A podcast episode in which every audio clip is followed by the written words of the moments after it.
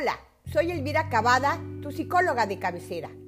Estoy encantada de estar nuevamente por este medio y contenta con los comentarios sobre las grabaciones anteriores. Este es el episodio número 10 y platicaremos sobre la autocrítica, tan importante en el trabajo que debemos estar haciendo diariamente con nuestra autoestima. La sensación desagradable tras una mala crítica puede afectarnos durante más de una hora, pero la sensación de bienestar después de un halago se esfuma en tan solo cinco minutos. Tan difícil es asumir las críticas como recibir los elogios. Estos tienen un gran poder sobre nuestro nivel de autoestima y el no saberlas manejar es muy peligroso ya que esto significa que le estamos dando el poder a los demás de manejarnos, poniéndonos a sus pies. Cuando recibimos elogios, el mensaje de admiración puede ser confuso y estimular tanto el amor hacia uno mismo que podemos llegar a perder el piso. Pero cuando recibimos críticas sucede todo lo contrario. Nos sentimos desprestigiados y ofendidos. Y si esta llega cuando menos seguros estamos de nosotros, más vulnerables seremos a esa crítica.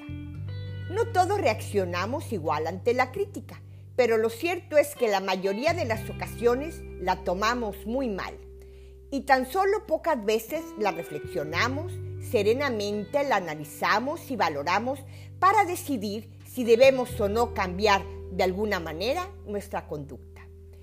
Al estar evaluando a los demás es muy frecuente y estamos muy, muy acostumbrados a prestarle más atención a los defectos y a los problemas que a las cualidades y oportunidades. Cada persona reaccionamos de distinta manera a la crítica y no todas las críticas son iguales y no todas producen el mismo efecto. La misma crítica hecha por dos personas diferentes puede provocarnos respuestas y emociones totalmente opuestas y nuestro organismo se estresa porque percibe siempre la crítica como una amenaza. Por ejemplo, nos pueden hacer una simple observación y posiblemente será bien recibida, pero si es un juicio en el que ponen una etiqueta, seguramente lo tomaremos muy, muy mal. A veces la forma en la que nos tomamos las críticas no va a depender de lo que nos dicen, sino de lo que pensamos al respecto de quién nos las hace. Esto es debido a la interpretación que le damos tanto a las palabras y gestos que recibimos. Aceptar críticas constructivas de nuestro entorno nos ayuda a adaptarnos mejor a diversas situaciones, mientras que el elogio puede debilitarnos haciendo que disminuya nuestro esfuerzo al sentirnos poseedores de grandes cualidades. Pero existe la autocrítica, que hace referencia al juicio sobre lo que realizamos, sobre nuestro comportamiento. Y es ese diálogo interno que muchas veces se da de forma automática y de acuerdo a cómo tengamos nuestra autoestima, será una autocrítica positiva, que nos hará tener profundas sensaciones de bienestar y nos llevará a avanzar, a aprender de los errores, a mejorar y en definitiva nos empujará a crecer y como dice, a rectificar el camino. La autocrítica constructiva señala aquello que se ha realizado mal pero se asume y se afronta de una manera que permite construir algo nuevo y nos lleva a alcanzar objetivos. En la autocrítica constructiva, en nuestro diálogo interno, se evita juzgar, criticar, culpabilizar y se generan posibles alternativas para encontrar soluciones. Las personas con una autoestima sana y fuerte son capaces de hacer este tipo de autocrítica, porque es un síntoma de gran madurez emocional. La autocrítica negativa hace que nos sintamos verdaderamente mal. Nos bloquea, nos paraliza, no nos deja avanzar y es inútil, no nos sirve para absolutamente nada bueno.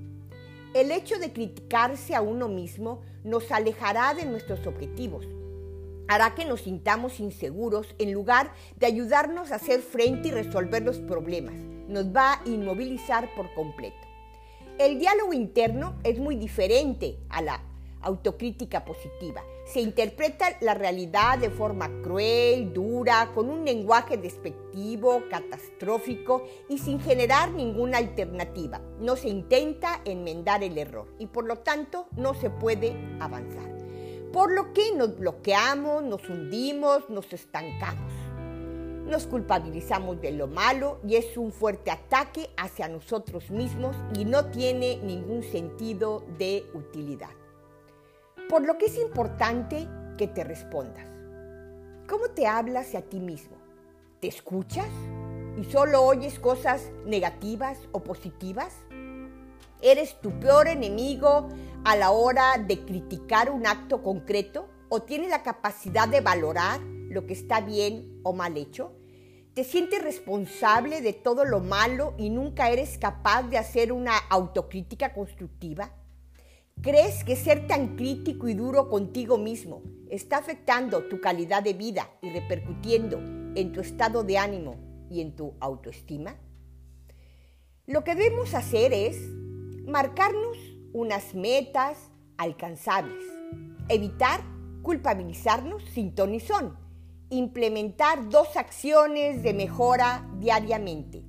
Criticar comportamientos específicos que verdaderamente podamos cambiar, asumir la responsabilidad y la consecuencia de nuestros actos, evitar culpabilizar y valorarnos diariamente y trabajamos por fortalecer nuestra autoestima. Voy a terminar haciendo un ejercicio de relajación. Te pido que te sientes quieto en un lugar solo donde puedas estar tranquilo y relajado. Pon tu espalda recta, tus pies sobre el piso. Cierra los ojos y empieza a meter el aire por tu nariz lentamente y a sacarlo lentamente. Lo vamos a hacer en cuatro tiempos. Cuatro tiempos inhalamos, Cuatro tiempos sostenemos y cuatro tiempos exhalamos. Vamos a revisar cómo está nuestro cuerpo. Si en algún punto hay tensión, relajamos. Vamos a observar cómo entra y sale el aire. Vamos a imaginar que estamos en el mar. Estamos frente a un océano. Vamos a imaginarnos cómo las olas van y vienen. Vamos a pensar en el olor del agua salada, en los sonidos de las olas que rompen y en la calidez del sol sobre el cuerpo. Inhalo y exhalo y gozo cada momento que estoy viviendo. Mi cuerpo se siente relajado, tranquilo y a gusto. Inhalo y exhalo. Puedes mantenerte en este ejercicio el tiempo que tú quieras. En este momento a la cuenta de tres vamos a abrir los ojos. Una, dos, tres. Tomamos contacto con nuestro entorno y nos situamos en el aquí y en el ahora. Agradezco que me hayas escuchado y me puedes contactar a través de mi Instagram, Facebook como psicóloga de cabecera o mandar mensaje al 271 70 26 017. Estoy dando atención en línea, ya sea por videollamada o por Zoom. Te mando un fuerte abrazo. Gracias.